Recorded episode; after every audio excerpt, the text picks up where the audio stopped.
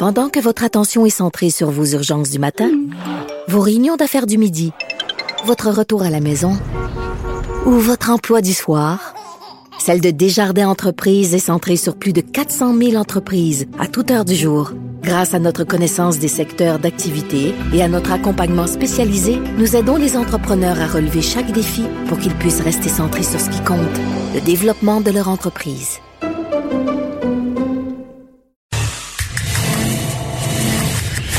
Ça risque d'être la plus grande bataille de notre vie. COVID-19.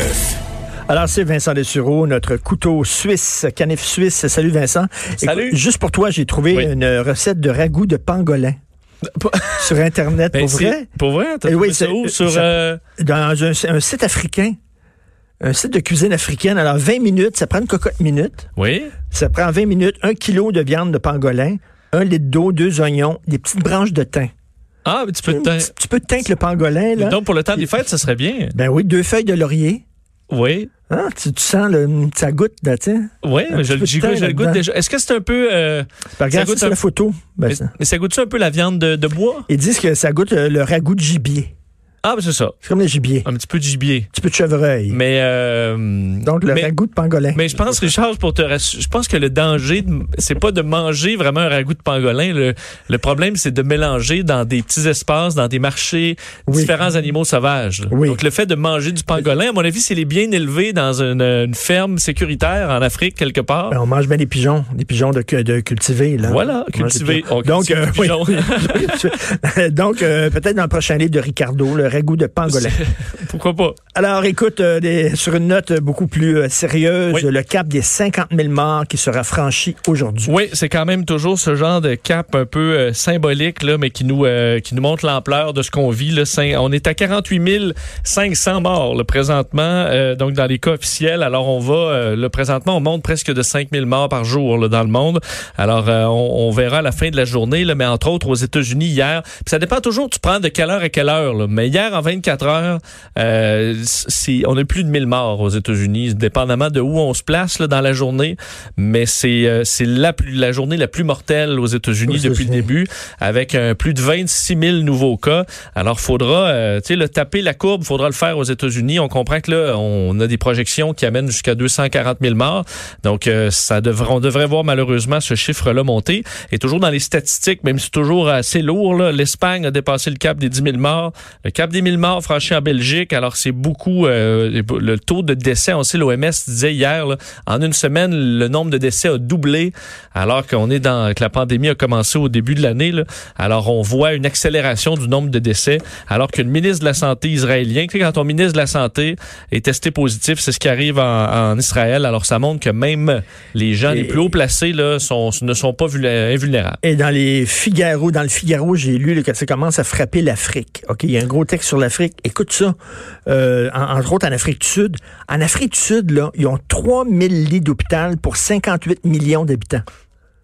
3000 lits pour 58 millions d'habitants. Juste au Québec, on en a 6 000 de libres. Écoute, ils disent que c'est la prochaine bombe atomique. C'est vraiment Ben- l'Afrique, parce qu'il n'y a pas de confinement. Là. Tu peux pas confiner en Afrique. Là. Les gens vivent là, dans les bidonvilles. Surtout que euh, on, je veux dire, dans la guerre à l'équipement, Ils vont passer dernier. là. Tu vois, Ben comme oui. les, déjà présentement, des pays comme la France ou euh, nous-mêmes, on passe deuxième euh, ou même plus loin à raison des États-Unis qui rachètent Ben, c'est ça, j'ai vu ça dans le devoir. C'est comme un encan. c'est un encan mondial pour l'équipement. Puis les Américains arrivent avec leurs grosses bottes, puis avec un dollar très fort. Puis eux autres, là, ils sont prêts à payer le double. Fait qu'ils arrivent, paf! Fait que là, c'est eux autres qui ramassent la mise. Oui, ben en fait, c'est ceux qui en fabriquent aussi des masques et qui vendent au plus fort la poche qui, euh, qui, qui font de l'argent en ce moment parce que les prix ont explosé, évidemment, entre autres des masques N95 ou d'autres. Euh, Andrew Cuomo, là, le gouverneur de New York, disait des masques qu'on qu'on payait 82 sous. Là. là, on les payait il y a quelques jours 4 dollars et là, on est rendu à 7 dollars en raison des enchères entre les États et entre les pays. Donc, euh, ça fait, ça fait une surenchère. Aïe, aïe. Écoute, euh, le Québec, justement, qui est dans Ben- la course euh, contre la monde pour trouver de l'équipement Oui, je voulais revenir sur ce dossier quand même fascinant là, de notre bureau d'enquête euh, qui euh, bon euh, a eu plus d'informations sur cette course que mène le gouvernement du Québec pour trouver de l'équipement. On sait, on a dit euh, plus tôt cette semaine qu'on en avait pour 3 à 7 jours. Je pense que tout le monde a été très saisi par cette nouvelle-là. Euh, finalement, on en a maintenant en raison de quelques arrivages là, pour 7 jours, donc maintenant 6. Euh, ce qu'on comprend, c'est que euh, du côté des ministères, le ministère de la Santé, on a 170 personnes qui travaillent euh, temps plein à essayer de faire euh, venir de l'équipement au Canada. Euh, à regarder aussi des offres, parce qu'il y a des compagnies, il y a plein de monde, des importateurs qui appellent, disent, ben voyons, moi j'en ai d'accessibles, j'en ai Ben oui. d'accessibles. Euh, pourquoi le, le, le, le ministère de la Santé, euh, bon, utilise pas ma source? On essaie de démêler là-dedans là, ce qui est le plus efficace, de dé- départager aussi les faux produits, parce qu'il y en a des produits qui sont qui ont pas les bonnes certifications, euh, des produits russes par exemple, des contrefaçons. Faut essayer de parce que si tu te retrouves là à amener un conteneur là de un million de masques, mais qui sont euh, euh, qui sont que, frauduleux, Ben, j'imagine, ben, tu il y, y a le crime organisé qui veut se faire de l'argent aussi, Ben, là, qui font des faux masques. C'est sûr. Ben là, tu es dans l'urgence. Donc, jusqu'où tu vas pour prendre des risques? Euh, le ministère qui examine donc toutes les propositions d'entreprise aussi. On le voit d'ailleurs dans les prix, le N95 livré par bateau. C'est beau, le stade quelqu'un qui est prêt à t'en envoyer. Par bateau, c'est 5 à 6 semaines. On va en avoir des masques là, dans 6 semaines. Le problème, c'est d'en avoir la semaine prochaine. Et ça, c'est un défi qui devient de plus en plus compliqué. Bon, on aurait dû développer, on aurait dû développer des entreprises qui font des masques ici. On là, on est, tous, on est tous dépendants de la Chine.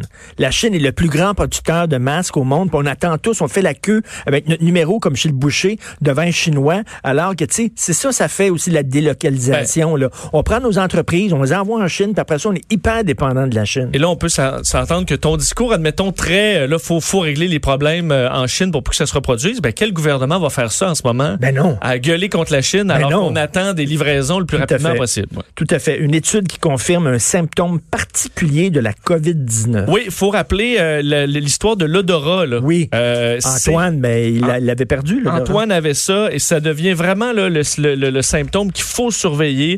Euh, nouvelle étude là, publiée dans les dernières heures de l'Université de Mons en Belgique euh, auprès de 400 patients. On remarque que 86% des patients euh, qui ont des, entre autres des symptômes non sévères, là, le symptôme qui est facile à remarquer, c'est des troubles de l'odorat. D'ailleurs, notre collègue, tu le disais, là, Antoine a fait la bonne chose. Dès qu'il y a eu un doute, il est allé sentir son parfum. Oui. Il est allé sentir ses shorts de sport. Là.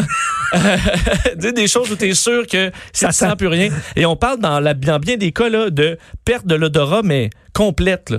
Alors, si vous avez un doute, euh, et dans certains, certains experts disent que ça pourrait même être un symptôme qui euh, t'amène directement à un diagnostic. C'est-à-dire que si tu perds l'odorat d'un coup, c'est la COVID-19, c'est pas d'autre chose. Ah oui. Alors, euh, vraiment, so- soyez C'est le symptôme. C'est le symptôme, particulièrement chez les jeunes et ceux qui sont euh, qui, qui ont moins d'autres symptômes.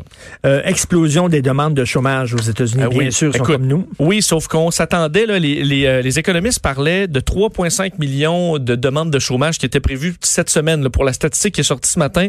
Finalement, c'est 6,6 millions euh, d'Américains qui se sont mis au chômage euh, pour euh, dans le courant de la semaine qui s'est terminée le 28 mars. C'est un record absolu parce que la semaine précédente, c'était 3,3 millions, un record absolu. Juste pour te montrer les nombres, ça, par semaine, lors de l'explosion de la bulle techno, par exemple, fin des années 90, début 2000, crise du pétrole dans les années 70, crise du pétrole dans les années 80, la crise économique de 2008, jamais on a dépassé, même pas rapproché le 1 million de demandes par semaine.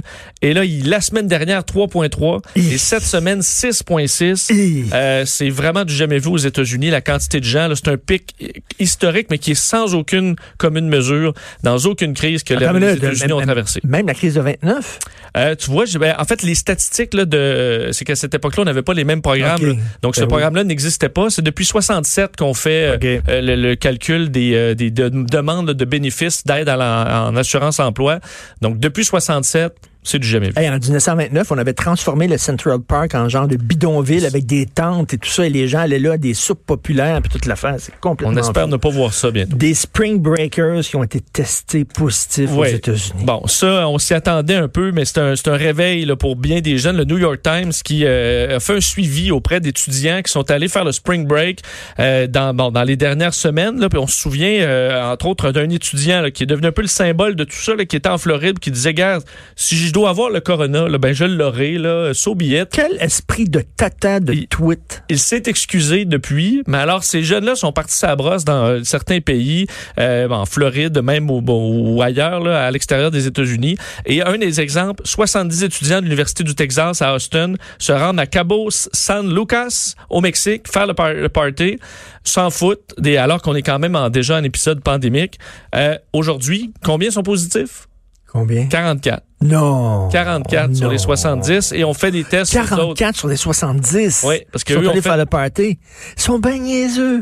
Et eux, on fait des, euh, des escales. Donc, combien là, de ils ont- personnes ils ils ont, ont contaminé euh, au total? D'autres jeunes, l'Université de Tampa, l'Université du Wisconsin, euh, plusieurs universités américaines sont aux prises là, maintenant avec des spring breakers, des gens qui sont partis en relâche, faire se saouler la gueule un peu partout et qui maintenant ont la COVID-19. La plupart vont s'en tirer, là. Mais combien de personnes ils vont tuer au passage? Alors, ils vont Euh, peut-être gagner, vulnérables? ils vont peut-être gagner un Darwin Award Euh, à la fin de l'année. ça, c'est Qui fort, sait? c'est fort possible Comme que le gars soit- qui a l'hôtel, qui a ouvert son hôtel pour le mariage de sa fille. Darwin Award, ça. Absolument.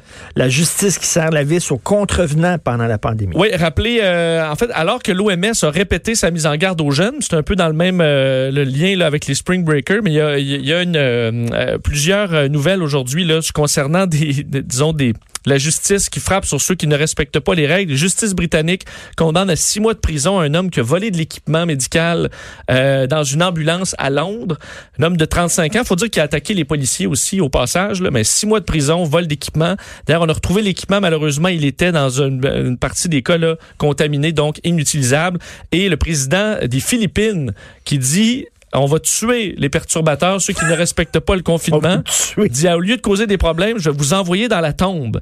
Euh, le problème, c'est qu'aux Philippines, là, alors que tout le monde est en confinement, ben, il y a justement des endroits où il y a d'extrême pauvreté, il n'y a pas de programme. Alors, il y a des manifestations contre l'État. Mais là, comment tu fais une manifestation en respectant le 2 mètres?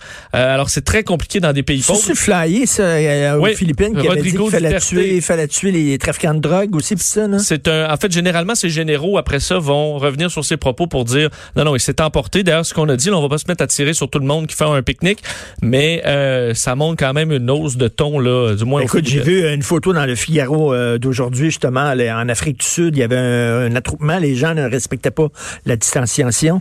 Puis les, les policiers sont arrivés avec un, tu sais, les 12 pompeux, là, tu sais, là, Oh, oh. puis ils pointaient, là. Ben, en fait, dans ma tête, t'as pas besoin, comme ici, t'as pas besoin d'avoir un 12 pompeux, t'as besoin d'avoir un carnet de contravention. Oui. 1000 pièces chaque, je t'annonce que Oui. les pique-niques, il n'y en aura plus, là. Il y en aurait plus. Puis il y a une vedette qui a fait une mauvaise blague au Je termine d'avril. Hier, qui? on disait, là, C'est on, qui ouf? on disait c'est- annulé, là, le poisson d'avril, mais une vedette internationale de K-pop, tu le connais probablement pas, euh, Richard, c'est Jay là. Jung. Connais-tu bien ta K-pop? C'est le band JYJ. Qui euh, sont bon très populaires. Euh, ben Jang, euh, Kim Jae Jung qui a, a décidé sur ses réseaux sociaux de dire qu'il avait la COVID-19 en raison bon qu'il n'avait pas respecté les règles et tout ça. C'était un poisson d'avril, mais là ça tout le monde l'a tellement mal pris. On cherchait le tata du jour Mais allait oui. faire une mauvaise joke, ben c'est lui. Et là maintenant il y a des pétitions qui demandent qu'il soit puni, il s'est excusé autant qu'il a pu, disant qu'il voulait faire réfléchir les gens, mais euh, une mauvaise blague. Alors il y en a un qui a fait, qui a- beau qui a jour. fait C'est quoi son groupe? C'est euh, JYJ. OK, euh, chante-moi donc de leur tune. Je j'en ai pas en tête là, mais surtout du- j'ai de la misère à te chanter de la K-pop.